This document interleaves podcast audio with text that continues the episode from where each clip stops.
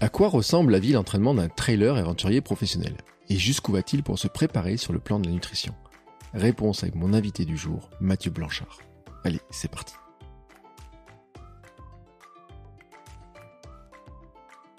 Bonjour à toutes et à tous et bienvenue dans ce nouvel épisode du podcast Sport et Nutrition. Je suis Bertrand Soulier, créateur du podcast Running Kilomètre 42 et j'ai créé ce podcast avec Happy Runs, apiculteurs passionnés par la course à pied et amateurs de longue distance. Dans ce podcast, nous intéressons principalement à ce point important et si complexe, la nutrition sportive et la plus naturelle possible. Et nous avons décidé de partir à la rencontre d'athlètes, de sportifs, d'aventuriers, d'entraîneurs, de spécialistes de l'alimentation sportive. Et aujourd'hui, nous partons au Canada à la rencontre de Mathieu Blanchard, aussi connu sous le nom de Mathieu Colanta. Bah oui, l'émission lui a permis de bénéficier d'un gros coup de projet les fans de l'émission se rappellent de sa participation à l'édition Les 4 Terres diffusée en septembre 2020. Mais le coup de projecteur énorme, ce fut à la fin du mois d'août dernier, quand il s'est pointé sur la ligne d'arrivée de l'UTMB en troisième position. Une performance énorme réussie en gagnant 2h30 par rapport à sa première participation. Et que dire de sa cinquième place au Marathon des Sables, quelques semaines plus tard, dans une ambiance bien différente. Sa progression en quelques années n'est pas passée inaperçue et il fait désormais partie de la team officielle Salomon International. Un parcours fulgurant qui ne doit rien au hasard. Car vous allez découvrir comment il se prépare et quelle minutie il met dans cette préparation. Son organisation précise au quotidien pour concilier ses nombreuses activités et avoir le temps de courir un volume d'heures important, mais aussi un entraînement très minutieux sur le plan de la nutrition. Nous avons aussi parlé de ses projets, de son aventure en Gaspésie, de Colanta bien entendu, et même d'un entraînement qu'il avait fait pour l'émission et qui lui a servi à rien pendant l'émission. Et puis vous saurez où le trouver à la fin d'une course et quel sera son menu pour récupérer après une épreuve telle que l'UTMB. Je vous laisse maintenant écouter ma discussion avec Mathieu. Allez, c'est parti. Bonjour Mathieu. Bonjour Bertrand, merci pour euh, l'accueil. Comment vas-tu? Ça va très bien. Il est, euh, j'ai encore la voix endormie. Euh, pas que mon corps n'est pas réveillé, mais c'est plus mes cordes vocales qui ne sont pas réveillées. Il est encore 6h30 euh, du mat. du, depuis le lieu où je te parle, Montréal, au Canada, au Québec. Et oui, parce que on, on traverse l'Atlantique aujourd'hui, on part dans le grand froid, j'ai envie de dire, parce que moi je me plains du froid, alors que j'ai 11 degrés dehors aujourd'hui. Toi, j'imagine qu'il doit faire un petit peu plus froid? Ouais, ça me fait ça me fait bien rire parce que je m'entraîne dans des conditions de froid assez extrême. On parle de moins 20, moins 25, moins 30, moins 35, ça arrive assez souvent. Et puis euh, j'ai mes amis en France euh, qui parfois me disent oh là là, je vais pas sortir aujourd'hui parce qu'il fait 0 degré ou 5 degrés. Mais nous ici, quand il fait 0 degré l'hiver, euh, la sensation en fait, c'est vrai que parfois en hiver, d'un coup ça va remonter à aller à moins 3, moins 5. On a vraiment l'impression qu'il fait super chaud. D'un mmh. coup, tu vois les coureurs et les coureuses qui, qui sortent en short, euh, ça se découvre, je dirais pas non plus en débardeur là, mais quand même beaucoup plus léger. Et puis c'est juste une histoire de d'habitude et de sensation. Et vraiment le froid, euh, si on est bien équipé avec les bonnes couches et euh, qu'on respecte tout ça, on, s'en sort très très bien. Et si on avait froid, je peux te dire qu'on n'irait pas, on n'irait pas courir. En fait, on n'est pas fou non plus. Donc c'est surtout d'avoir des bons équipements et tout se passe très bien. Oui, mais et en fait, je suis quelques coureurs qui sont au Canada et c'est vrai que ils ont des sorties, on les voit tout gelés, la barbe, la moustache, les cheveux, tout verglacé, des séances euh, en se disant mais comment il peut courir sur de la glace? J'ai écouté ton podcast, ton dernier épisode. Euh, jour là, il fait quoi? Moins 25, tu dis il faut les tourner, il y a une séance, etc. Enfin, exact. C'est c'est quand même euh, pas facile pour avoir des appuis et autres, même pour s'entraîner quoi. Bah, il y a des petites techniques qu'on apprend avec euh, avec le matériel. Euh, déjà, c'est sûr que euh, les, les, les, barbes gelées ou les cheveux gelés pour les filles, quand tu démarres la sortie, c'est toujours un petit peu douloureux. Ça pique un petit peu sur le visage parce que c'est le seul endroit, enfin c'est la seule partie du corps où la peau est exposée. Mm mais euh, je dirais qu'après 5-10 euh, minutes, ça s'anesthésie la peau. on est bien fait quand même, elle s'anesthésie et, euh, et tu sens plus rien en fait. Puis c'est là que le, le, le, plaisir de la séance commence. Et au niveau euh, du sol, en fait, c'est vrai que c'est hyper, hyper, hyper variable d'un jour à l'autre. Alors tu peux avoir de la neige très fraîche euh, qui vient de tomber, qui est très légère, très agréable, un petit tapis tu peux avoir de la neige très dure euh, qui elle est vraiment accroche en fait. C'est assez impressionnant. De la neige dure, on a, on a, tendance à se dire que la neige glisse tout le temps, mais non, il y a différentes caractéristiques de neige. Et la neige dure, tu vois, elle est un peu qui a été écrasée par des raquettes ou par une machine qui est passée. On dit que la neige a été tapée, mais ça accroche énormément. Il suffit d'avoir euh, des chaussures un peu trail et ça fonctionne bien, même avec des chaussures de route. Et après, euh, bon, tu as la, dernière euh, texture de neige que je dirais qui est la glace. Euh, alors, ce qui va se passer, c'est que parfois il peut pleuvoir et puis il peut faire très froid juste après, ce qui fait que ça va faire une banquise au sol. On appelle ça la glace noire dans toute la ville. Ou, ou par exemple, il fait un redout dans la journée, la neige fond et pendant la nuit après, ça repasse en négatif et là ça gèle.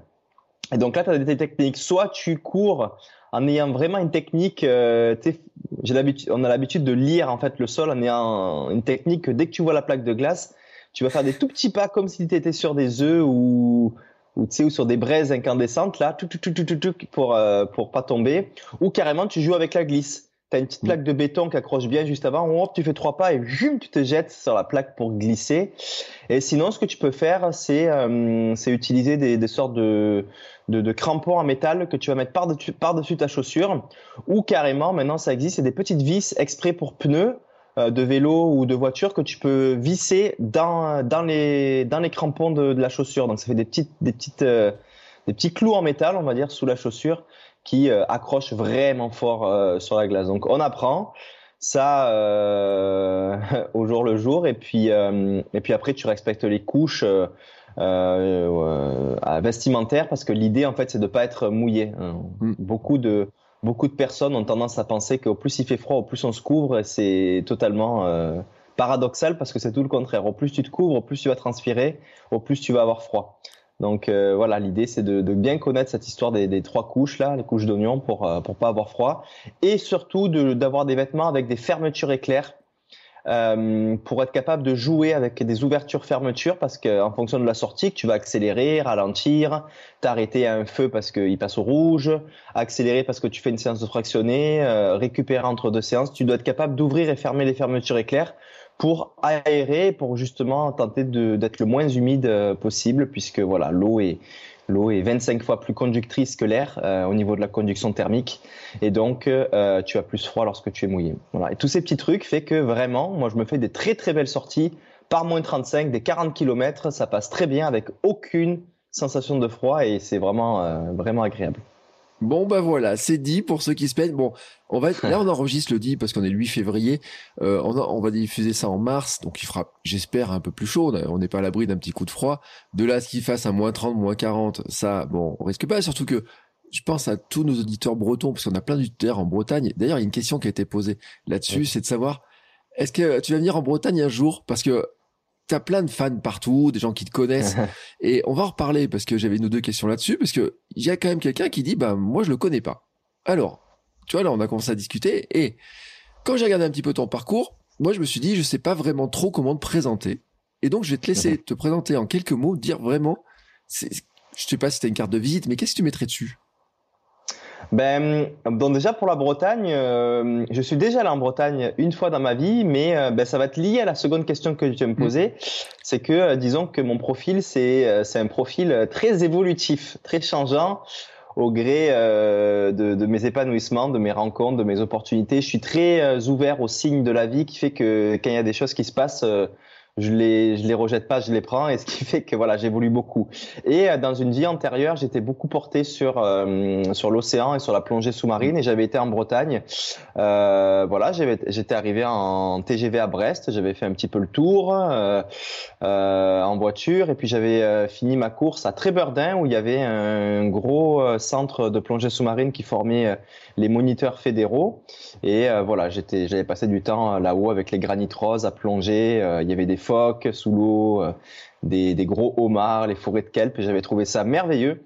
Mais euh, à cette époque, je n'étais pas coureur. Donc oui. Euh, oui. il faut que je retourne en Bretagne pour ben, le Mathieu, le nouveau Mathieu, qui est coureur maintenant, pour découvrir la Bretagne sous un autre angle, sous l'angle de, de, de, la course. Et puis je sais qu'il y a aussi des belles courses qui se font là-bas. J'ai vu l'année dernière aussi des personnes se lancer sur des défis hors course, mm. de faire le tour de la Bretagne. Il y a des beaux, il y a des beaux, des beaux GR ou des beaux, des beaux sections de sentiers en tout cas. Et euh, faut que j'y retourne, ouais, vraiment, euh, parce que des fois je me dis, Matt, mais tu vas à des courses euh, aux quatre coins du monde, euh, voir des, des, super paysages et des super cultures, mais tu n'as même pas encore aujourd'hui fait le tour de toute la France, mm. de tout ce qu'il y a de beau à voir sur le côté terrestre. Donc c'est clair que la Bretagne, c'est dans, dans ma liste. Euh, ben moi, euh, j'ai un parcours euh, assez euh, classique, disons, plus jeune. Là, le, le, le, lycée, le bac scientifique. Après, j'ai fait une école d'ingénieur sur Grenoble.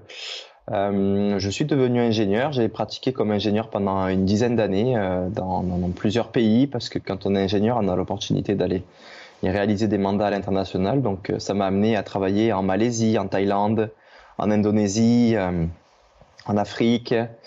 Euh, et puis, une opportunité m'a amené à Montréal, au Canada. C'est pour ça que j'atterris ici il y, a, il y a 8 ans en arrière déjà. C'était en janvier 2014.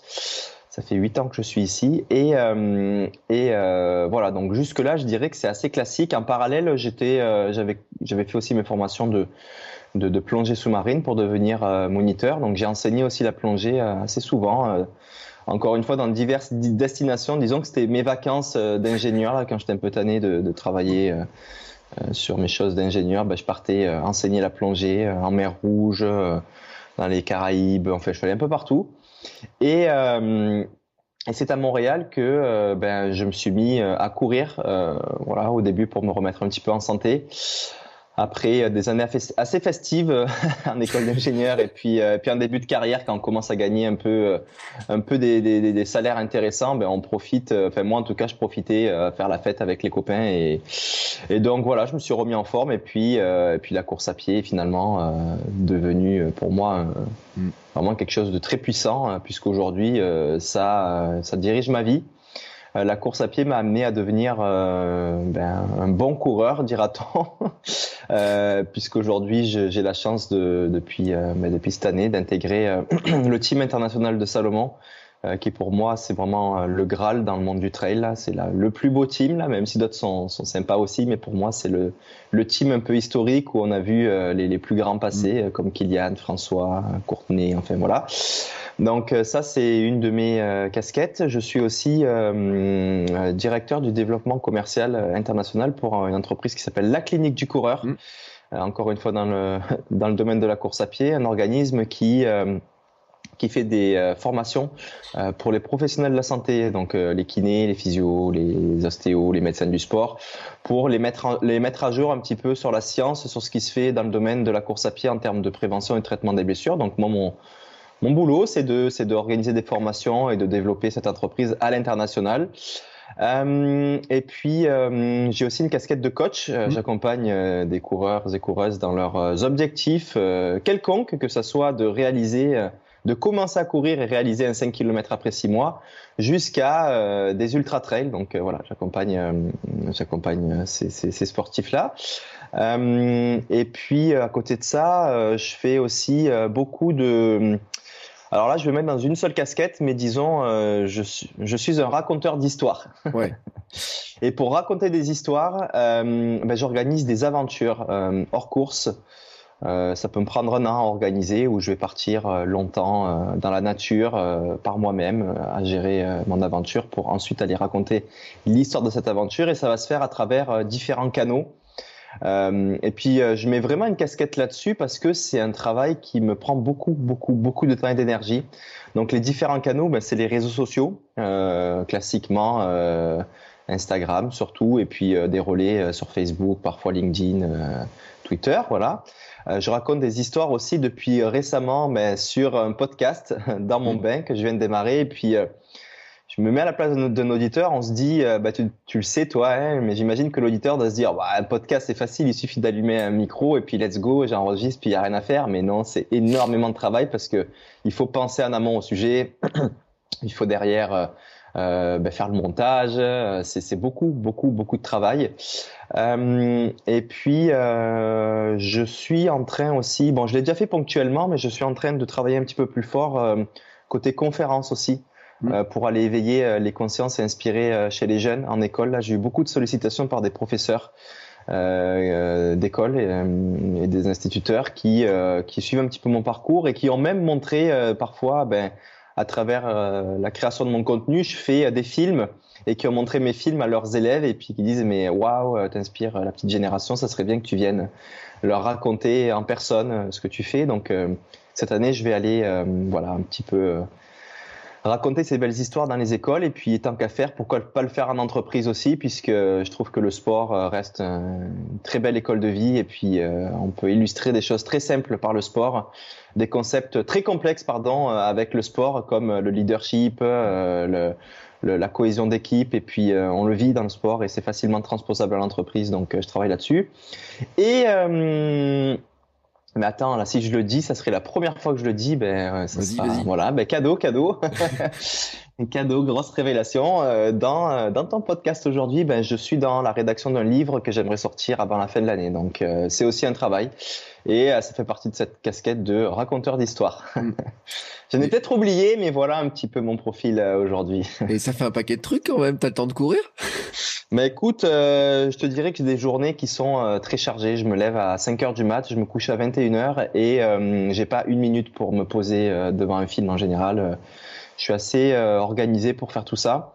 Euh, et pour courir, mais en fait, la technique que j'ai trouvée, c'est que euh, aujourd'hui, je suis vraiment obligé de me mettre des rendez-vous dans mon Google Calendar mm. pour faire mes entraînements parce qu'en fait, je reçois tellement d'opportunités de rendez-vous que si je mets pas des rendez-vous dans mon calendrier, je remplis mon calendrier de lundi à vendredi et puis et puis là, ben, je me rends compte que j'ai plus aucune place pour aller m'entraîner.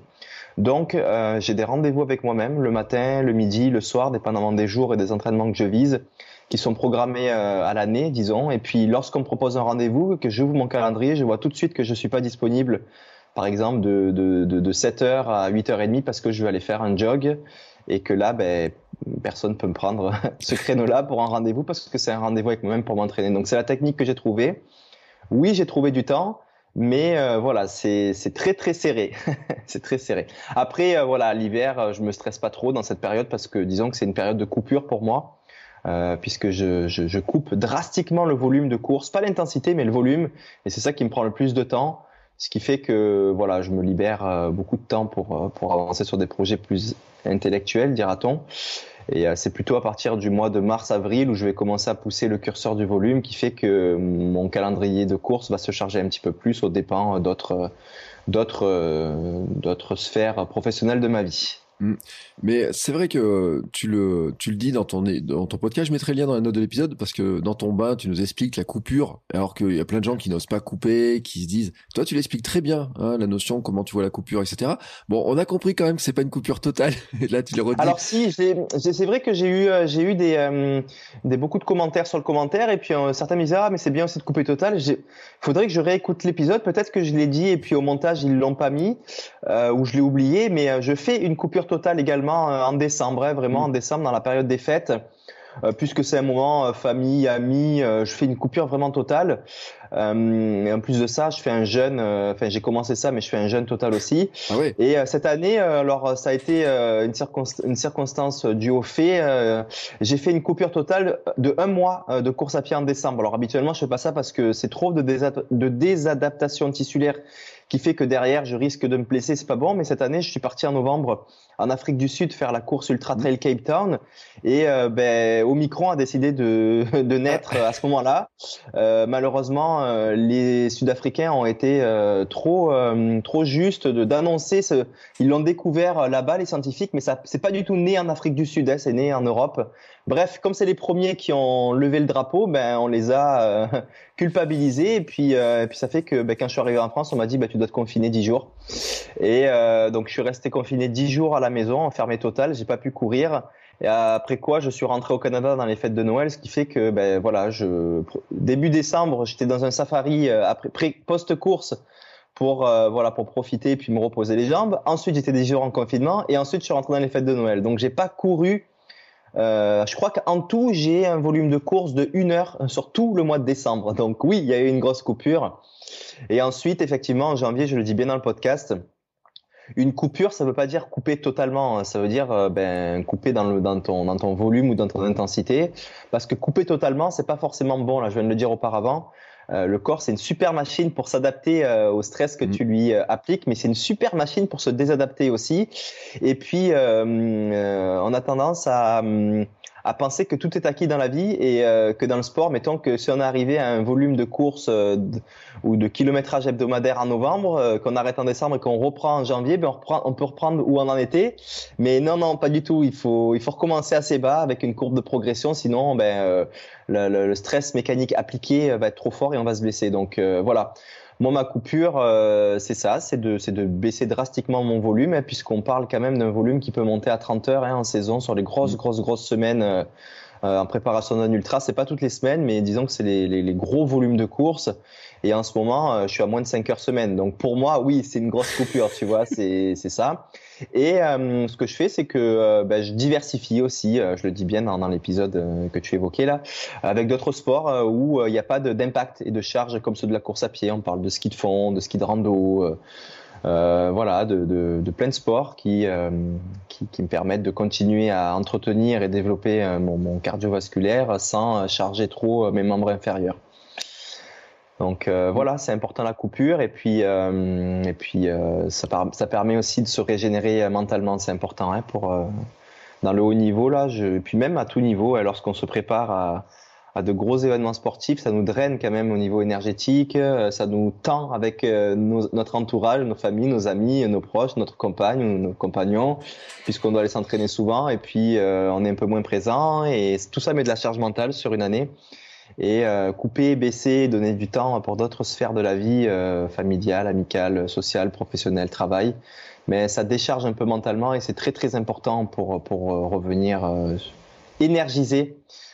Sinon, sinon, on s'épuise aussi dans la tête. Donc voilà, il y a le corps, mais il y a aussi la tête qui, qui prend beaucoup de repos dans cette période. Et oui, et alors tu disais, tu peux monter jusqu'à 30 heures d'entraînement, 200 km par semaine sur certaines semaines de grosse préparation. Alors, il y a un truc que t'as pas dit parce que moi, j'ai regardé un peu ton programme, euh, etc. Euh, L'an dernier, finalement, tu fais quoi? 6 ultras hein, Si mes comptes sont bons? Euh, À peu près, à peu près. L'an dernier, à peu près, ça doit être ça, oui. Oui, alors j'ai vu Canary, Tahiti. Et puis alors derrière, mais il y a une fusée qui débarque à l'UTMB, troisième. Et là, on dit, mais waouh Attends, d'un coup. Et puis ensuite, derrière, tu fais le marathon des sables. Et là, on se dit quand même, passer de l'UTMB avec son dénivelé, c'est les Alpes, quoi. C'est la montée, c'est le Mont Blanc au marathon des sables où finalement euh, t'as même pas mis le dénivelé parce qu'en fait on le connaît pas, mis à part les dunes, etc. Et puis ensuite tu pars à Capton avec un petit passage quand même par la Turquie, la Cappadoce, j'ai vu. Euh, et je me suis dit tiens, euh, ce, ce, trail en Cappadoce, euh, il est, il était deux fois plus court, mais il est presque autant de dénivelé que la que l'Afrique du Sud finalement. Comment tu comment t'avais pensé ta saison et comment tu finalement tu l'organises pour arriver finalement à, à arriver enfin troisième et l'UTMB, enfin ça, la claque là d'un coup. Euh, puis j'ai vu le nombre d'articles que tu as eu à ce moment-là, disant mais euh, puis ça coïncide avec l'entrée en plus dans le team Salomon. Enfin c'est c'est une sacrée année quoi. Ben, c'est les épinards, hein, ça rend ça rend fort, hein, c'est Popeye. ça. Hein. Oh punaise, arrête. mais euh, bon, c'est une très très bonne question et je suis content que tu me la poses parce qu'on me l'a jamais posée en fait. Alors, euh, deux réponses. La première, c'est que euh, euh, j'ai toujours construit. Alors, tu dis que c'est assez n'importe quoi un peu. Le... Ah non, je dis pas n'importe quoi. Je dis c'est surprenant de passer de des Alpes au sable. En fait, on se dit en niveau de préparation, c'est surprenant de se dire comment on fait pour passer de l'un à l'autre. Non, non, mais c'est c'est pas logique. Ouais, c'est pas logique. Il y a pas trop de cohérence. C'est ça que je veux dire. Voilà, voilà, il n'y a pas de cohérence. Tu as tout à fait raison. Moi, j'utilise le terme c'est n'importe quoi et je le, je le, pense parce que c'est pas très cohérent. Euh, Puisqu'aujourd'hui, dans le monde de l'ultra trail, c'est vrai que quand on ne connaît pas, on se dit bon, ben, l'ultra trail et puis le trail, c'est courir dans la nature et puis basta, il y a rien, y a, c'est tout quoi. Mais en fait, euh, la course à pied en général, il y a plein de sports dans le sport. Déjà, tu le sais bien, mais entre la course sur route et la course de mmh. C'est pas du tout les mêmes entraînements, c'est pas les mêmes environnements, c'est même pas les mêmes mentalités. Aujourd'hui, euh, tu fais parler un coureur de route avec un, coureur de trail, ils ont pas les mêmes langages de course à pied, ils se comprennent pas. Enfin bref, voilà. Et euh, au sein du trail, il y a même des sous-sports encore une mmh. fois, euh, dépendamment de la distance, dépendamment de l'altitude et dépendamment aussi des dénivelés. Tu peux avoir des ultra trails sur route, enfin pardon, des ultra marathons sur route, des ultra trails avec très fort dénivelé, des ultra trails dans le désert comme le Maroc et chaque trail va demander une préparation particulière. Et donc, c'est pour ça qu'il faut une saison assez cohérente, parce que si tu vas d'un type de, trail à un autre, mais tu vas pas pouvoir être euh, le meilleur que tu puisses être et ça va être compliqué. Alors moi, depuis toujours, j'ai commencé le trail, l'ultra trail en 2017 j'ai euh, organisé mes saisons un peu. Euh... je suis un rêveur, hein. je suis vraiment un rêveur. Donc j'allais sur des sites euh, de courses. Il y a plusieurs sites de, de courses qui te proposent les courses, euh, voilà. Ou lorsque tu ouvres sur la page d'accueil, c'est une carte du monde. Mmh. et pour choisir tes courses et, et puis tu as des petites étoiles un peu partout dans le monde et tu zoomes dessus, tu cliques sur l'étoile et ça te dit le nom de la course et le lieu.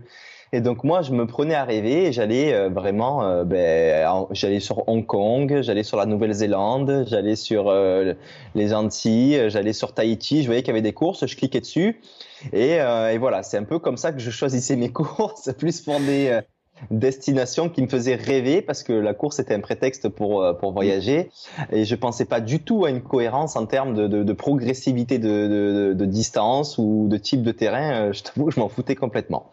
Après, euh, j'ai commencé à, à progresser euh, dans le sport. Et euh, je me suis dit allez là il faut commencer à, mettre un peu de cohérence euh, dans, dans, le sport dans, mes courses dans le choix de mes courses. Et, c'est en 2019 que donc deux ans après à peu près que j'ai commencé à vouloir organiser un peu plus sérieusement ma saison.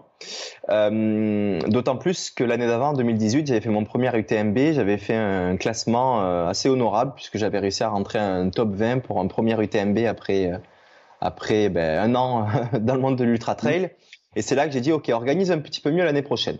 Et 2019, ben, je me suis euh, en janvier ou février euh, blessé. J'ai fait, euh, je suis allé un peu fort en début d'année sur la reprise. voilà, encore un exemple concret de ce que je disais en début d'échange là. J'ai repris un peu vite en janvier, puis je me suis fait une fracture de stress, fracture de fatigue mmh. dans le sacrum bas du dos, ce qui fait que ben, ma saison en 2019 est tombée à l'eau, enfin été en demi-teinte. et en 2020, j'avais reconstruit une saison un peu plus cohérente et voilà, j'ai euh, bah, tu connais la suite, euh, pandémie mondiale, euh, tout est abandonné fait que 2021 arrive et puis euh, je voulais euh, un peu renouer avec le plaisir de la course, des courses, des voyages qui me manquaient beaucoup. Ça fait que 2021, je l'ai organisé ben, un peu comme je le faisais avant, sans trop de cohérence et plus un peu euh, ah, allez, je veux retourner un peu voir des beaux coins du monde, je veux profiter parce que là, ça fait quand même deux ans qu'on est confiné et, et j'ai pas envie de voilà, je veux faire des choix de cœur mmh. pour les courses.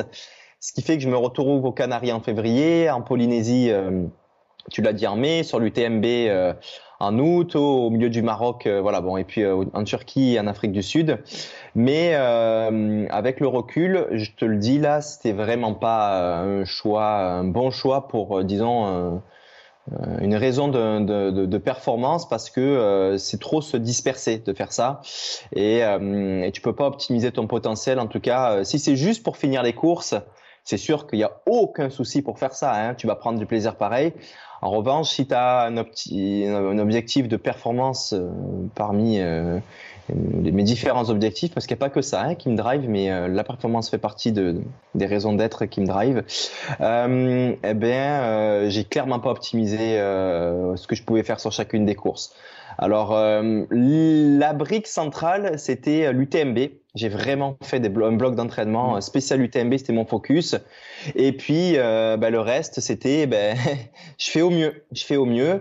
Euh, mais ça reste qu'un entraînement du, du, TMB est tellement euh, gros que tu développes quand même une capacité euh, d'endurance qui est, qui est quand même intéressante, même si tu fais beaucoup de dénivelé et beaucoup de, de, de randonnées en, en, montée, ben, ça reste que aller faire un marathon des sables après un UTMB, euh, ça peut fonctionner. Mais clairement, j'étais pas adapté. J'étais pas adapté à la chaleur, j'étais pas adapté à courir dans le sable, j'étais pas adapté à courir longtemps à plat. Tu sais, au marathon des sables, il y avait des, des, des étapes de 40-80 kilos. Je pense que en prépa UTMB, la plus longue sortie que j'ai dû faire à plat euh, d'affilée, c'est même pas même pas 10 km. Ah. Donc euh, voilà, tu vois, c'est pas l'adaptation parfaite. Et et voilà, après, euh, grâce à ce résultat à l'UTMB et puis euh, à tout ce que j'ai pu euh, réaliser dans ma vie dans les deux dernières années, aussi sur mais ce que je disais de, de, raconter de belles histoires, mais Salomon s'est dit, ok Matt, aujourd'hui il est prêt là à, à intégrer le team international et pour la prochaine saison, donc cette année 2022, j'ai euh, travaillé un petit peu plus une saison euh, de raison plus qu'une saison euh, de cœur pour parce que voilà, je sais qu'aujourd'hui j'ai 34 ans. le sport, je suis conscient que ça dure pas toute la vie. En tout cas, le, le pardon, la, pas, le, pas, le sport en général, mais plus la, la, la capacité à performer. J'en suis conscient et que donc c'est maintenant que ça se passe. C'est dans les 3, 4, 5 prochaines années et que si je veux optimiser encore mon potentiel et progresser, euh, il va falloir que je fasse un petit peu des choix plus euh, de raison. Et donc, ma saison 2022 euh, est organisée un petit peu plus de manière cohérente. voilà, donc longue réponse pour une question que je trouvais bonne et voilà, où pourquoi ça semblait un petit peu anarchique, hétérogène avant et que c'est un petit peu plus homogène aujourd'hui. L'UTMB reste au centre de ta saison qui arrive ou il y a autre chose? L'UTMB est 100% au centre de la saison 2022. C'est la brique principale que je pose. Comment je fais euh, quand je construis un calendrier C'est que je prends euh, ben, bêtement un calendrier qui va de janvier à décembre et je pose des briques dedans. Et la première brique que j'ai posée en 2022, c'est UTMB 2022 euh, et ensuite je construis autour. Mmh. par exemple, ben, post-UTMB, je me mets 15 jours de repos et pré-UTMB, je me mets 10 jours d'affûtage. Donc déjà, il y a pratiquement un mois qui est rempli dans mon année. Ok. Ouais. Ensuite, euh, deux semaines avant l'UTMB, trois semaines, quatre semaines, là, c'est mes gros blocs d'entraînement. Donc là, tu as déjà deux mois qui sont remplis, le mois de mm. juillet, le mois d'août et puis euh, jusqu'à mi-septembre. Ensuite, je me rajoute une course de préparation euh, en juin. Et puis cette course de préparation, encore une fois, je rajoute un 10 jours d'affûtage avant et puis un, un 10 jours de repos après, et ainsi de suite. Et je, je place mes briques comme ça. Et ben après, après, après une heure de travail, ton année est remplie. Voilà. et, si par hasard, tu as une chaîne de télé qui tape à ta porte et qui te dit euh, vous voulez pas partir sur une île avec des palmiers là un petit peu là? Tu connais l'histoire. Hein Effectivement, 2019, je reviens là-dessus. J'étais blessé en début d'année, mais euh, j'ai réussi à, à voilà à penser positif et à faire tout ce qu'il faut. Euh, et puis en plus, j'étais dans la clinique du coureur, donc j'avais les meilleurs conseillers pour revenir euh, de blessure. Euh, disons qu'à partir du mois de mai, ça commençait à aller mieux. J'ai fait un gros entraînement et puis je me suis remis. voilà, je me suis remis. Et ce qui fait que je me suis fixé un gros objectif en 2019 pour rattraper toute cette première partie d'année où j'étais blessé, qui était la diagonale des fous en octobre.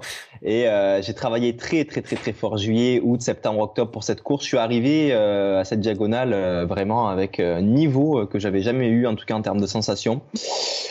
Je suis même, j'ai même atterri à l'île de la Réunion trois semaines avant la course mm. pour repérer le parcours au complet, pour finaliser ma préparation. Donc c'était vraiment une préparation de professionnel là, tu vois. Ouais.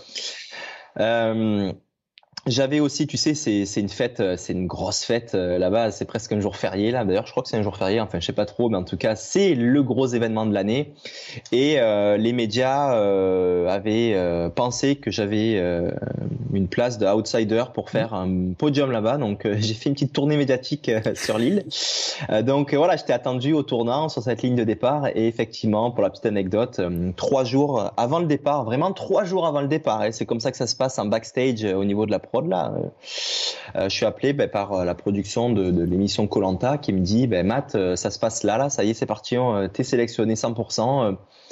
Euh, ben voilà, dans trois jours, il faut que tu sois à Paris. je savais même pas où j'allais à ce moment-là parce que tout reste très confidentiel. Je sais pas où, quand, comment, avec qui. Bon, maintenant je sais que c'était au Fidji, mais voilà, là à ce moment-là, j'étais un peu tout penaud puisque j'étais sur l'île de la Réunion, super craqué, prêt à prendre le départ de cette course et puis j'avais pas préparé mon alibi euh, de départ puisque je mm. pensais que le tournage allait arriver plus en début d'année 2020 puisqu'il nous avait donné un créneau de novembre à février pour euh, pour le tournage. Et finalement boum ça tombe là. Et donc ben j'étais pris de court. Je suis parti vraiment en mode discret euh, sous-marin. J'ai pris mon sac dans mon hôtel. J'ai un peu mis ma casquette baissée. Je suis allé à l'aéroport et puis je suis parti comme ça et puis en arrivant à Paris, ils m'ont pris euh, mon, mon, téléphone cellulaire et puis euh, mon laptop, mon ordinateur. Donc euh, j'avais plus aucun contact avec personne, ce qui fait que j'ai pas vu euh, toutes les personnes qui m'appelaient, qui me questionnaient. Mais Matt, on t'a pas vu sur le départ de la course. Et, euh, et puis voilà, la petite anecdote euh, de ma disparition. Si certains se posent encore la question aujourd'hui, euh, pourquoi où j'étais, pourquoi j'étais pas sur la ligne de départ de la diagonale des fous 2019. Voilà, petite anecdote. On a une question à ce sujet d'ailleurs qui est drôle. C'est alors je sais pas si t'as vraiment préparé Colanta finalement, mais parce que tu préparais surtout finalement le raid, le grand raid à ce moment-là. Mais est-ce que c'est plus facile de préparer Colanta ou l'UTMB ou est-ce que tu vois des parallèles entre les deux expériences, entre ces expériences de trail et Colanta, est-ce que le trail t'a aidé sur Colanta? Est-ce que Colanta finalement t'aide sur le trail et la course? Et puis sur une aventure Parce que t'en as pas parlé tout à l'heure, mais la Gaspésie là, cette espèce de, de balade que tu nous fais en six mm. jours au lieu de faire ça en un mois et demi, mm. enfin c'est un truc encore de dingue. Tu vois les parallèles un petit peu? Oui, alors euh, il y a plusieurs questions dans ta question. D'abord, euh, qu'est-ce qui est plus dur entre les deux? 100%, 1000%, 10 000% l'UTMB, clairement, mm. c'est faut dédier sa vie à l'entraînement, à la nutrition, euh, au sommeil, à la récupération pour euh, aller réussir un, tel euh, événement sportif. Et puis Colanta, je dirais que ça se prépare pas en fait. tu peux, tu peux arriver totalement les mains dans les poches et gagner. Et au contraire, aujourd'hui, si tu as un petit peu d'expérience sur l'émission que tu regardes, ceux qui arrivent le plus préparés sportivement au niveau survie, s'expose tout de suite un petit peu trop. Mmh. Euh, et puis ce qui va se passer, c'est que dès que tu vas euh, t'illustrer sur une épreuve très tôt dans le jeu ou que tu vas t'illustrer en termes de survie, euh, peu importe, allumer le feu, euh, chasser, pêcher sur l'île, ben, tout de suite les caméras euh, vont euh, se tourner vers toi et puis tu vas devenir euh, en quelque sorte une cible à abattre pour l'équipe parce que tu vas être potentiellement être dangereux pour la suite ou voire même certains vont, vont développer une forme de jalousie de pas avoir la caméra sur eux et donc fait que tu vas être une cible à battre. Donc je te dirais que non, vaut mieux arriver, vaut mieux arriver pas les mains dans les poches parce que c'est quand même dur en termes de, de sportivement. Il faut quand même être capable de bouger parce que, à contrario, si tu arrives sous-entraîné, que tu es un boulet sur les épreuves, euh, tu vas te faire éliminer parce qu'au début c'est des épreuves d'équipe et puis tu veux pas être le boulet parce que sinon, euh, euh, sinon bah, tu fais perdre ton équipe et puis tu perds les conforts et tu perds les immunités et au final donc faut être plutôt un juste milieu je dirais. Mmh. petite anecdote, à l'île de la Réunion, je m'entraînais quand même un petit peu euh, pour euh, pour Colanta, tu vois, puisque j'avais euh, il y avait des notes coco, j'essayais de les ouvrir avec des machettes, je m'entraînais. Et plus jeune, j'ai habité dans les Antilles, en Guadeloupe. Et quand j'étais tout petit, j'étais assez souple et puis léger, et puis je savais monter au cocotier avec la technique où tu fais un cercle avec, enfin, tu croises tes doigts, tu mets autour mm. du tronc et puis les pieds sur le tronc et tu montes en, comme ça là mm. pour aller chercher les, les noix de coco en haut. Donc je savais très bien faire ça plus jeune. Et puis là, euh, beaucoup plus tard, un peu moins souple, un peu plus lourd, mais je savais plus le faire. Donc j'ai décidé de me réentraîner à le faire euh, à, l'île de la Réunion. D'ailleurs, j'ai une vidéo que j'ai jamais, jamais postée où je m'étais filmé en train de faire ça, où je montais en haut du cocotier. Et euh, arrivé à Colanta, eh ben on me dit euh, règles de sécurité. On a quand même quelques règles de sécurité, c'est pas non plus euh, liberté totale. Euh, avec la fatigue euh, et, puis le manque de sommeil, c'est sûr que certains ont eu des petits accidents dans le passé. Donc maintenant, dans les nouvelles éditions, on n'a plus le droit de grimper aux arbres. En tout cas, on n'a plus le droit de grimper au-dessus de 3 mètres de haut, puisque voilà, avec la fatigue, on peut tomber et se faire mal et c'est dommage. Donc, aller chercher les noix de coco en haut des cocotiers, on peut plus le faire. Ah, je m'étais entraîné pour rien, mais bon, en tout cas, aujourd'hui, je sais à nouveau monter aux noix de coco ça me servira euh, au cocotier, ça me servira probablement peut-être un jour pour aller chercher euh, sur un trail, de l'eau de coco pour se faire un bon cocktail euh, sur un trail, voilà, un trail tropical. Et donc pour ton autre question, les les parallèles, oui, il y en a et clairement, moi ça m'a aidé dans Colanta déjà au niveau au niveau euh, énergétique lié à la nutrition.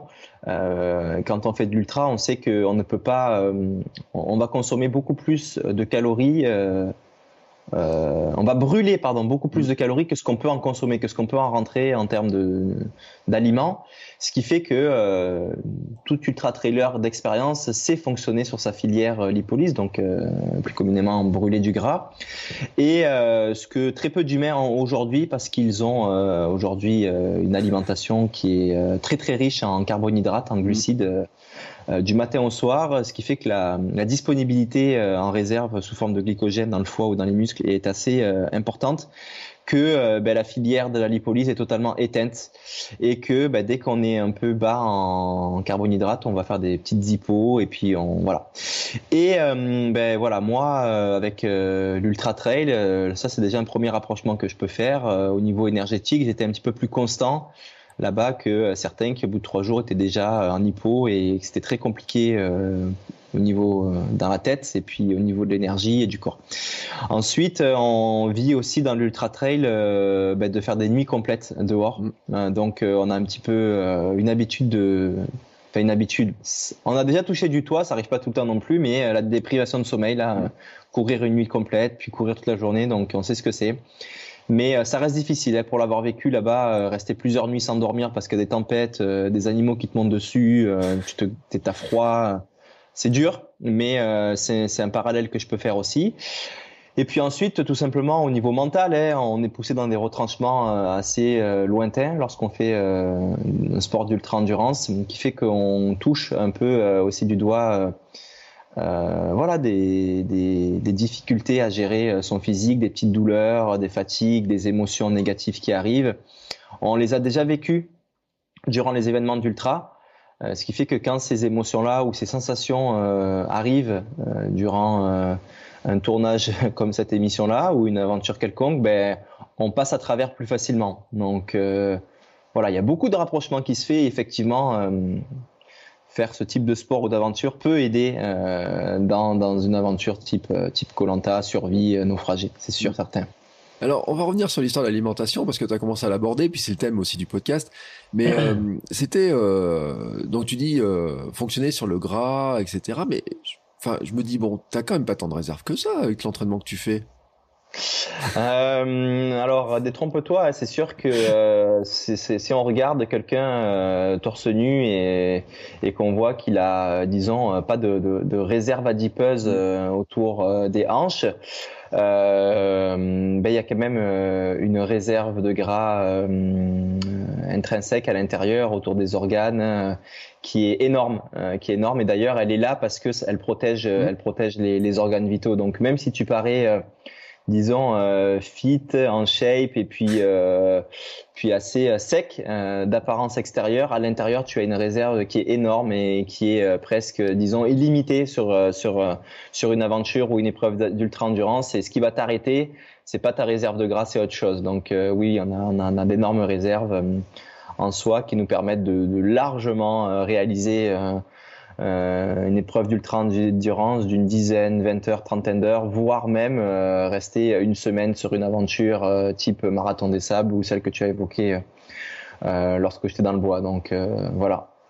Donc ça veut dire que tu t'entraînes spécifiquement et que tu t'alimentes aussi, donc j'imagine spécifiquement, pour vraiment travailler cette filière-là, en fait. Tout à fait. Alors, je fais au niveau de l'entraînement nutritionnel, je fais deux choses. La première, c'est que je fais bah ça c'est c'est un mot euh, qu'ont utilisé qu'ont décidé aujourd'hui les nutritionnistes ou les professionnels de la santé de mettre dessus. Mais pour moi c'est la normalité. C'est le jeûne intermittent. Mmh.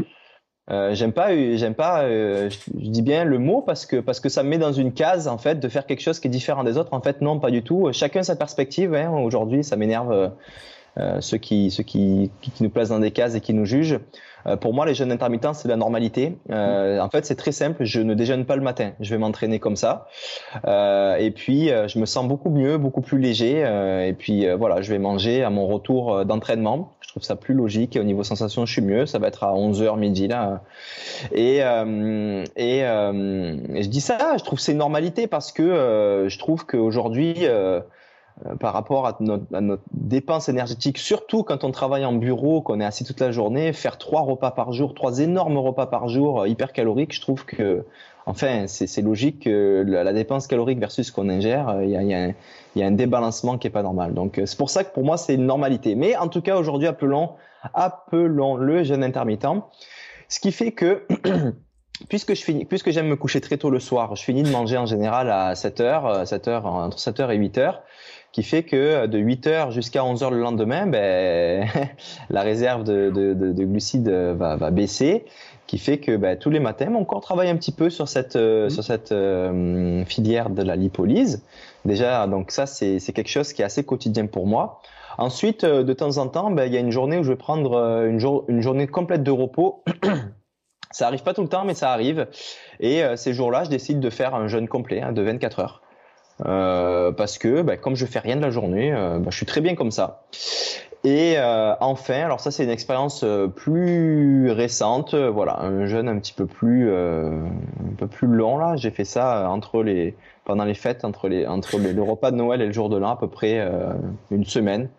C'est plus expérimental parce qu'aujourd'hui, c'est vrai que moi je suis quelqu'un qui qui, euh, qui apprend et puis qui fait des choses dans la vie qui sont basées sur les connaissances scientifiques et non pas sur les croyances des uns ou des autres, les croyances qu'on voit sur les blogs euh, de grand n'importe quoi, les croyances des recettes de grand-mère, euh, les croyances du, du, coach ou de quelqu'un qui dit ah ouais moi j'ai toujours fait comme ça l'expérience. Je n'y crois pas ces croyances-là c'est des connaissances. Et aujourd'hui, la science étudie euh, vraiment euh, en profondeur. Il y, a des, il y a des sommités dans le monde. Je pense à Tim Knox, par exemple, le Sud-Africain, qui étudie ça. Mais il y a aussi euh, des divergences dans la science quant aux jeunes à plus long terme. Et donc, moi, quand ça diverge, ben, je décide de faire des tests sur moi-même. donc, c'est ce que j'ai fait. Et puis, ce qui est sûr, ce qui est sûr, et ce qui est certain, au bout d'un moment aussi, il faut revenir euh, sur la base et sur la logique, quand on ne mange pas pendant un jour, deux jours, trois jours, quatre jours, euh, la réserve euh, de glycogène dans le foie et dans le, muscle s'épuise, c'est pas plus logique que ça, et que ben, on active euh, la, la, la, filière de la lipolyse. Donc encore une fois, ça va, ça va aider à travailler là-dessus. Je te parlais de deux entraînements que je fais parce que aussi, ben, je vais faire tout l'opposé lorsque je me rapproche d'une course. Mmh puisque pendant une course, euh, je vais vouloir consommer euh, beaucoup de glucides, euh, puisque c'est disponible et c'est facile à brûler, mais que la digestion de glucides est assez, assez difficile, peut créer des troubles digestifs, donc des nausées, mais aussi des diarrhées, et puis, puis des douleurs gastriques.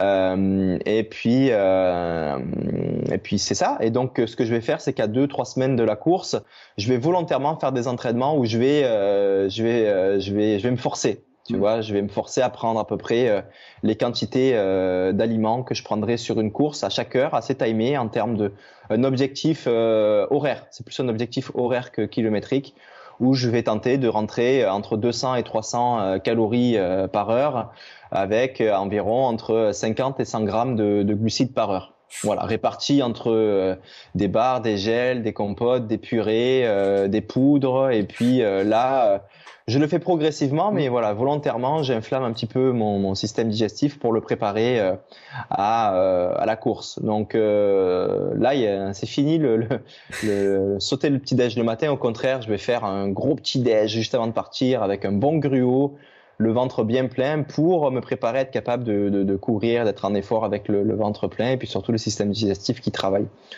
Donc voilà, c'est c'est ce que je fais. Ça peut paraître un peu euh, intuitif, mais des fois, c'est sûr que l'intuition, faut pas la suivre. Mais quand elle paraît bonne et que ça fonctionne sur soi, ben, c'est ce que je fais. Euh, je, fonctionne comme ça aujourd'hui. Ça fonctionne vraiment, vraiment très, très bien.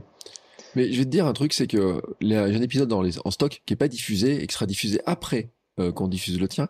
mais l'invité me disait en fait la même chose, c'est que il y a beaucoup de sportifs en fait qui, il y a un moment donné, ont du mal à consommer ce qu'il faudrait consommer en situation de course, en fait.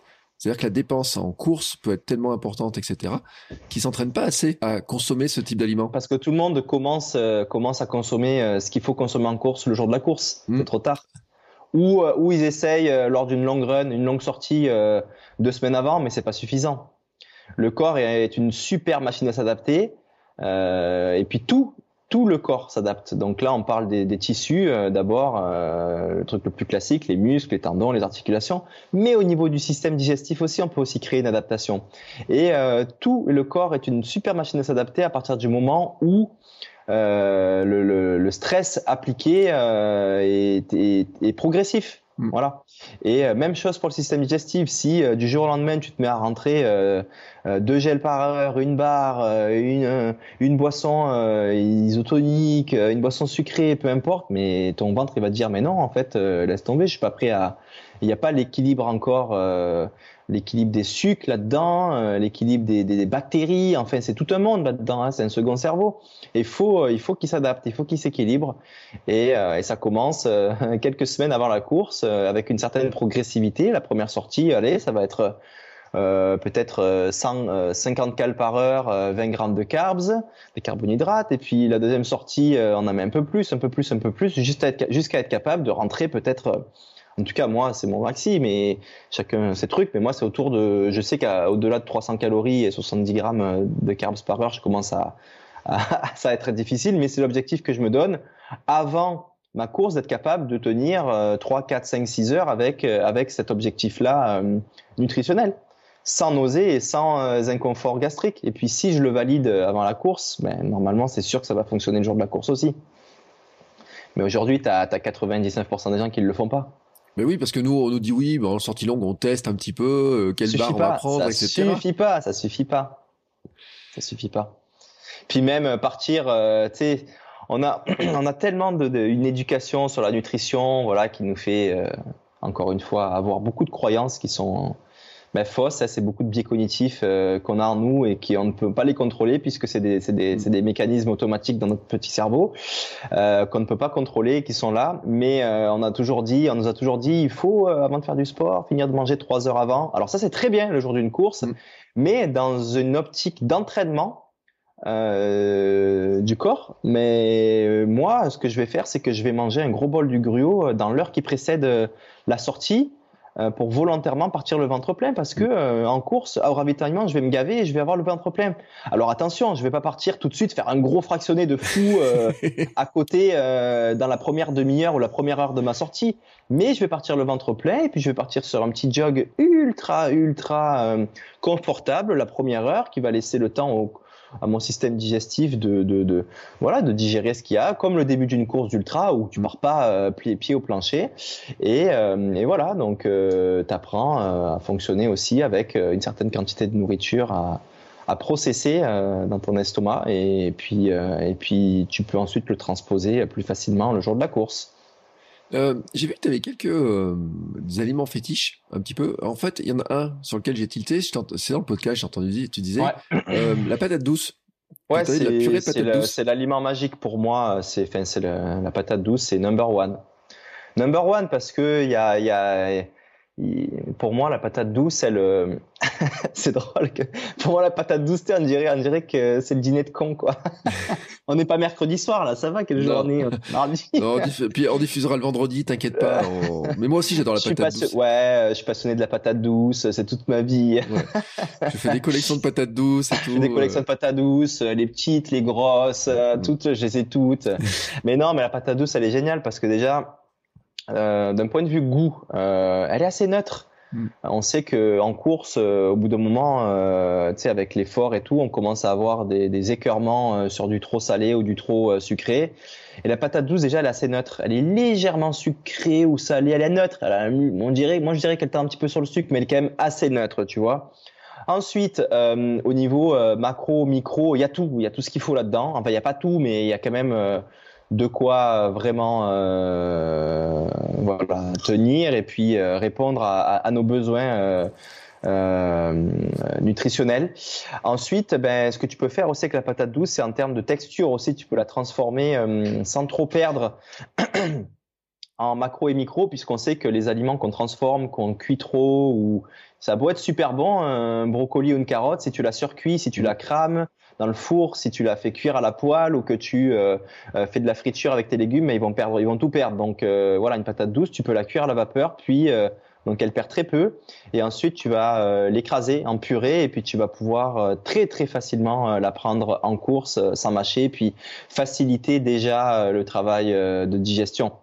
Donc tout ça pour dire que ben, c'est pour moi c'est l'aliment parfait. Et puis ce que je vais faire, c'est que pour la pimper un petit peu, je vais, euh, je vais la mélanger euh, avec d'autres, aliments, peut-être un petit peu de sel parce qu'elle manque un peu de sodium, euh, peut-être un peu de gingembre pour apporter un peu d'anti-inflammatoire, un peu de curcuma. voilà, je, je, vais un peu la pimper, mais c'est vraiment l'aliment central qui aujourd'hui fonctionne très bien. Et c'est pour ça que je l'aime beaucoup, cette petite patate douce. Oui, alors là, je profite, je fais un petit clin d'œil, un épisode qu'on a enregistré avec un invité qui s'appelle Tristan Peugeot, qui lui fait des gaufres de patates douces avec du tofu dedans. Il embarque ça sur son vélo quand il part faire des, euh, des sorties à vélo qui montent trois ou quatre fois le Mont Ventoux, tu vois, le genre de truc comme ça. C'est ça.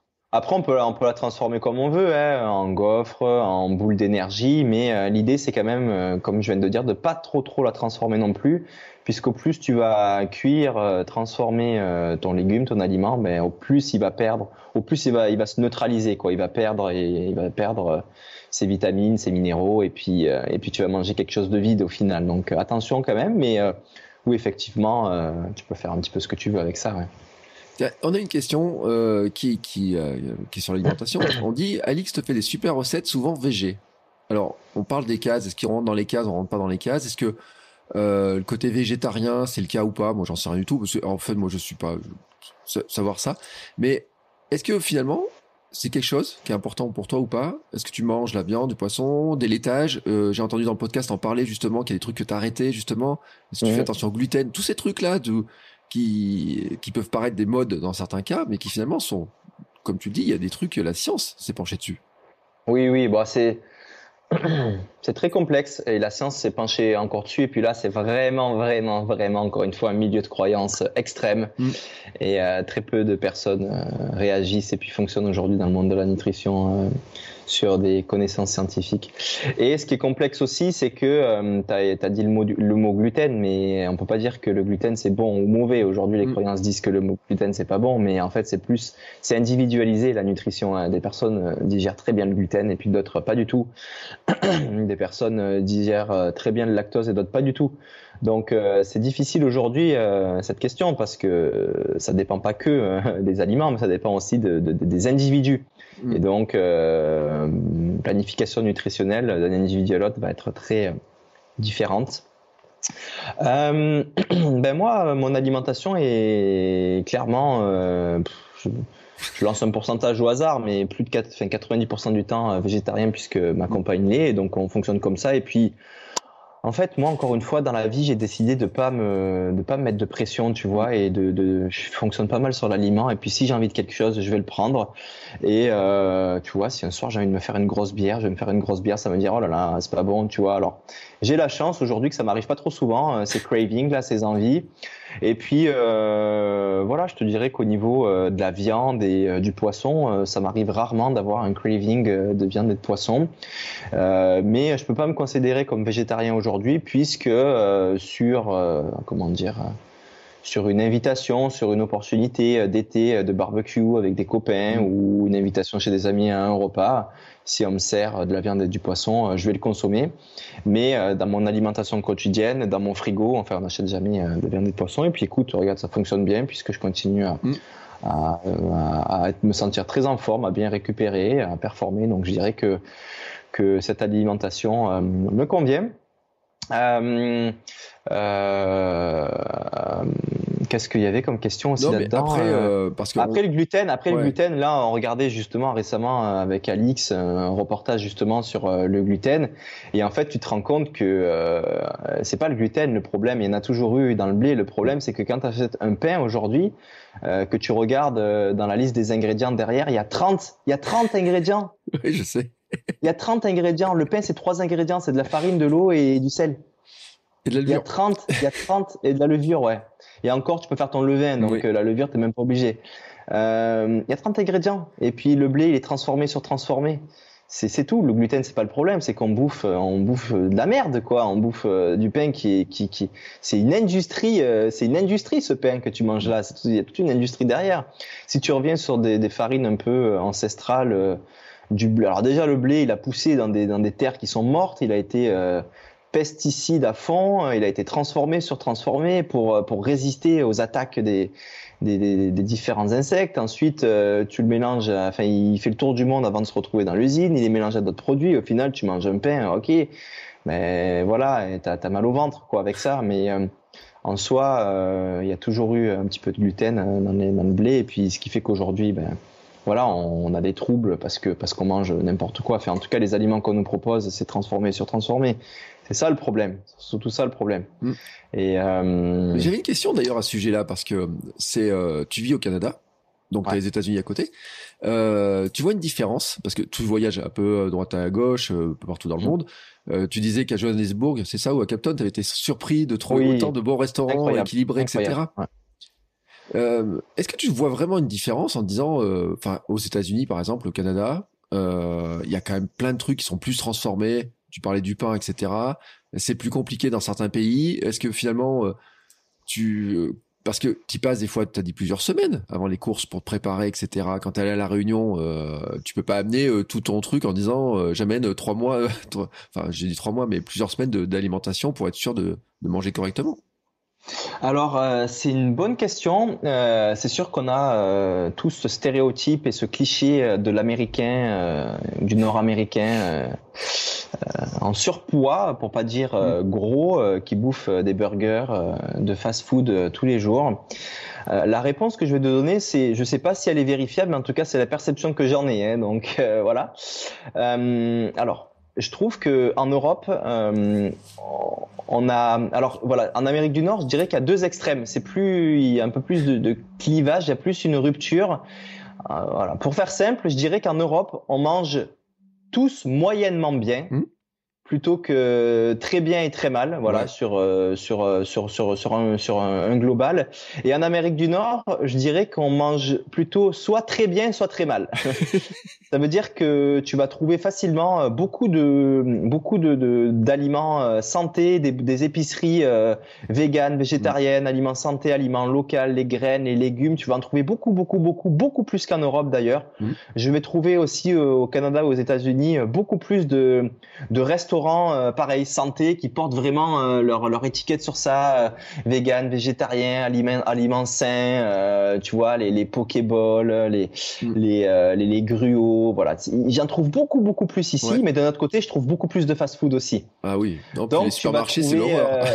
voilà t'as les as les deux et tu tu roules sur l'autoroute et puis c'est non-stop au Canada et aux États-Unis des, des, des fast food et puis des voilà. Ce que je trouve un petit peu moins en Europe. Mais il y a quand même aussi cette sensibilité pour certains euh, à la nutrition santé qui fait que tu en trouves énormément, tout comme en Afrique du Sud, où je m'attendais à arriver et voir euh, une nutrition euh, tu vois, africaine, hein, basée sur ce qu'on peut retrouver dans notre pays africain. Mais euh, j'ai été épaté, c'était mais sur une rue, c'était que des euh, des bars à smoothie euh, santé, des restos santé. J'étais vraiment épaté. Donc voilà, on va retrouver ces restos-là ici en moins grande quantité, mais il y en a quand même beaucoup. Et voilà, la réponse que je peux te donner, c'est que je vois des des personnes qui sont beaucoup plus de personnes qui sont vraiment portées sur l'extrême santé en nutrition, et d'un autre côté des gens pas du tout en santé, plus qu'en Europe où oui, on est un petit peu certains sont portés, mais j'en trouve moins qu'ici. Voilà, je sais pas si tu, tu me suis, mais c'est un peu la perception que j'en ai. Oui, il y a plein de gens qui pensent qu'ils mangent bien et qui mangent pas si bien que ça, en fait, hein, en France, en Europe. Et c'est ça. Ah mais non, non, non, ben non, parce que ça, c'est toute une éducation. Hein. Euh, tu sais, certains croient qu'aujourd'hui, euh, manger des pâtes, c'est bon, mais c'est le pire truc de manger des pâtes blanches, c'est affreux. mais euh, ça reste qu'aujourd'hui, les parents servent des pâtes blanches à leurs enfants, des spaghettis encore. Mmh. Voilà. Bon, on arrive vers la fin de l'épisode. Euh, J'ai quand même un, truc, une question que je pose à tous les, surtout les ultra trailers et ceux qui font l'ultra. Est-ce que quand tu pars dans tes sacs là, euh, est-ce que tu as un truc un peu, un petit secret inavouable? Tu sais, un petit aliment que normalement on dit pas trop qu'on consomme euh... euh pas vraiment, pas vraiment. Euh, en fait, c'est que euh, je, moi, je, travaille aussi. Euh, je, travaille avec euh, un partenaire nutrition, et aujourd'hui, les gars sont tellement ouverts et sympas que qu'ils nous laissent la possibilité en tant qu'athlète du team de euh, développer les produits qu'on aime euh, en fonction de nos besoins. Et donc euh, voilà, aujourd'hui, j'ai, euh, il me propose les produits dont j'ai besoin. D'ailleurs, un petit teasing, je sais pas si j'ai le droit de le faire ou pas, mais on va tenter de faire une purée parce que une purée de patates douces, enfin avec d'autres choses dedans pour la porter avec moi. Ouais. Euh, en plus de celle que je vais consommer qui est un peu plus fraîche au ravitaillement. Mm. Voilà, donc euh, disons que puisque j'ai déjà euh, ce qu'il me faut pour l'avoir co-développé, mais je consomme ça et, euh, et, je, je, comble avec avec si j'ai la possibilité de me faire amener des éléments, des aliments un petit peu plus frais au ravitaillement, voilà comme ma purée fraîche, je vais le faire. après, je vais me supplémenter en BCA, voilà, mm. Ce que je fais pas forcément à l'entraînement euh, pendant l'entraînement, mais voilà, je vais tenter de tenir un 3-5 grammes à l'heure en supplémentation de BCA pendant la course. Et pour ça, effectivement, il faut qu'on me l'amène. Euh, j'en prends un petit peu sur moi, mais je peux pas tout transporter, sinon je serais trop lourd et je m'en fais amener euh, au ravitaillement. Mais non, non, il y a rien de réponse courte, mais la nutrition et l'alimentation sportive pendant la course, n'y a pas de pilule magique. Hein. On cherche encore tous aujourd'hui à la pilule magique, le truc qui va nous faire courir plus vite, euh, sans, euh, sans nausée, euh, sans problème gastrique. Mais voilà, je le dis, elle n'existe pas cette pilule magique. et donc, faut rester quand même sur des fondamentaux et déjà bien respecter les fondamentaux, c'est pas simple. Et, et, puis si on y arrive, ben, je peux confirmer en tout cas, je sais pas si elle est valable, mais mon expérience me confirme que ça fonctionne très très bien.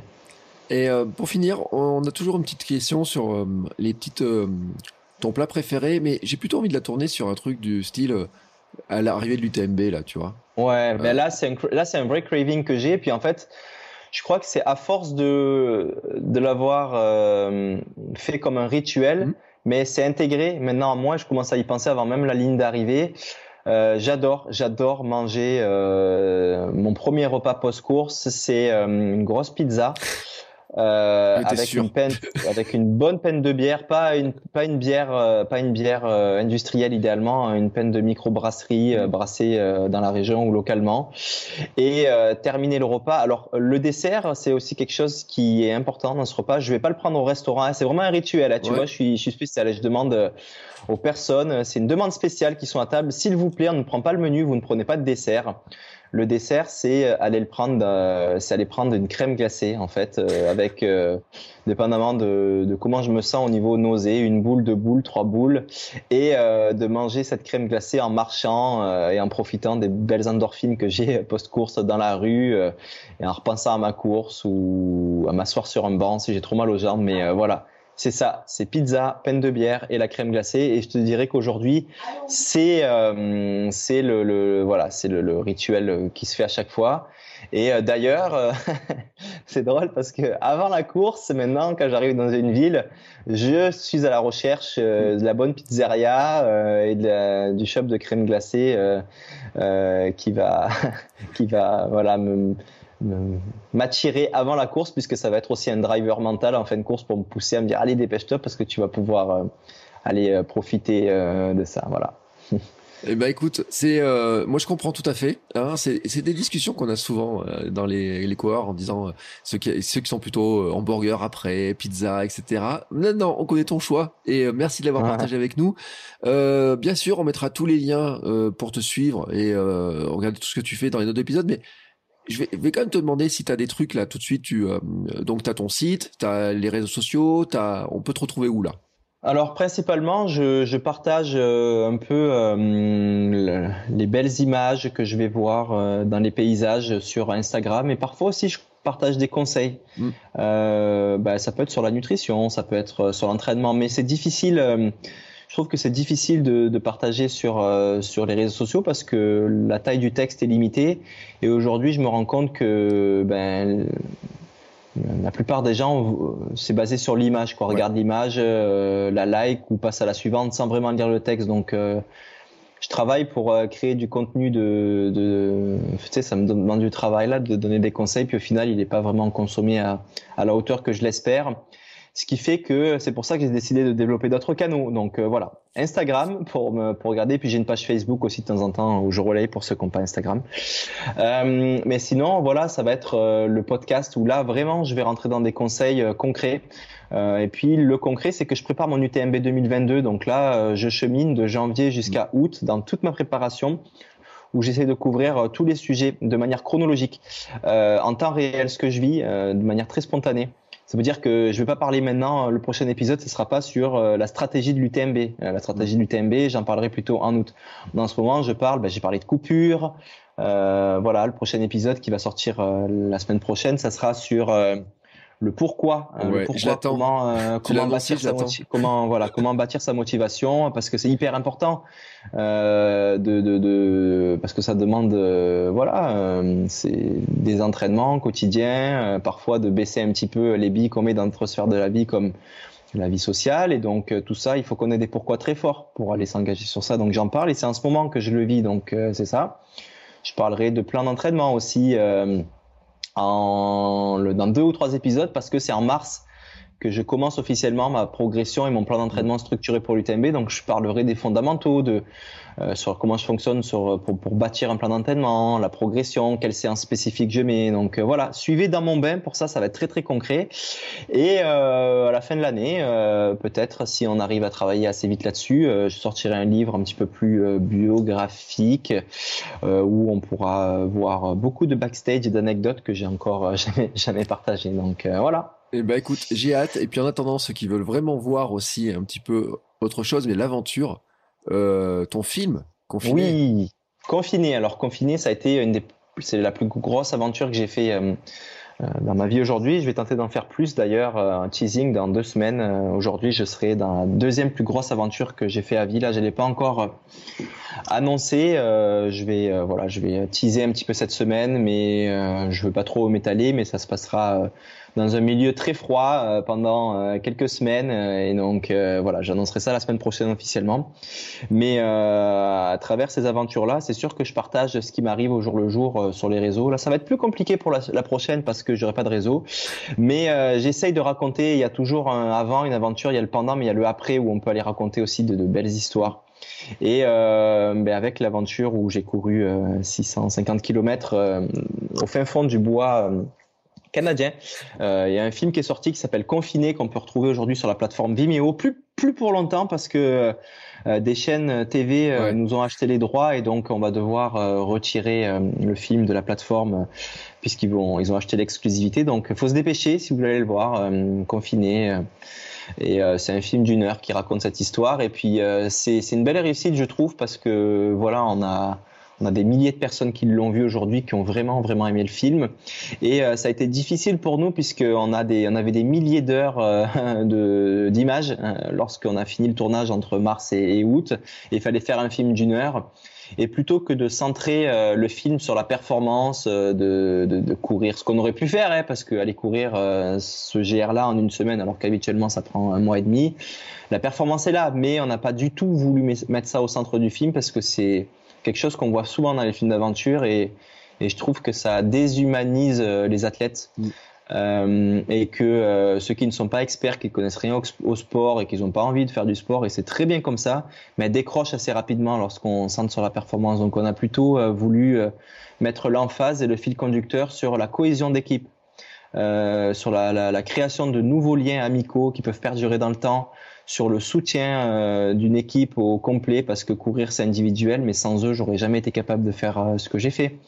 Euh, sur la beauté de l'environnement aussi, très peu d'images parce que c'est un territoire très sauvage, très humide, avec beaucoup de tempêtes. C'est difficile d'aller faire des belles images euh, de ce territoire-là. Donc euh, voilà, c'était les deux principaux axes. Et aujourd'hui, je suis content parce que les personnes qui sont pas coureurs me disent waouh, effectivement, ton film, c'est beau, l'esprit d'équipe qui en ressort et les belles images de la nature. Donc on est content d'avoir réussi à, en perception à avoir fait ces objectifs, à avoir mis en, en image les objectifs qu'on s'était fixés de d'équipe, de cohésion d'équipe et puis de, beauté du, territoire sauvage et de la nature. Voilà. Eh ben écoute, je mets tous les liens dans les notes de l'épisode. C'était euh, super de t'avoir euh, pour cet épisode. Euh, merci beaucoup. bon, on va suivre tout ça. Hein. De toute façon, tu l'as dit hein, avec ton podcast, on va suivre toute l'aventure de, la préparation de l'UTMB, puis de savoir comment ça va se préparer. je mettrai bien sûr en lien tous les notes de l'épisode. merci beaucoup. Euh, belle aventure, hein, parce que tu pars dans quelques jours, donc tu l'as dit, pour une nouvelle aventure. Et puis, euh, bah nous, on se retrouve très bientôt pour un nouvel épisode avec un nouvel invité. Je vous dis pas, mais quelque chose me dit que c'est quelque chose. Il y a un lien, il y a, il y a un lien entre vous deux, et euh, vous allez découvrir ça. Ciao, ciao. Ciao, merci. Voilà, c'est fini. Mais si vous êtes encore ici, c'est que vous avez adoré cet épisode. Alors aidez-nous à faire connaître ce podcast en le partageant par exemple sur Instagram, at podcast sport et nutrition, et en laissant votre avis et note 5 étoiles sur Apple Podcast. Ça nous aidera beaucoup, beaucoup, beaucoup à faire connaître le podcast. Merci beaucoup et à bientôt pour le prochain épisode.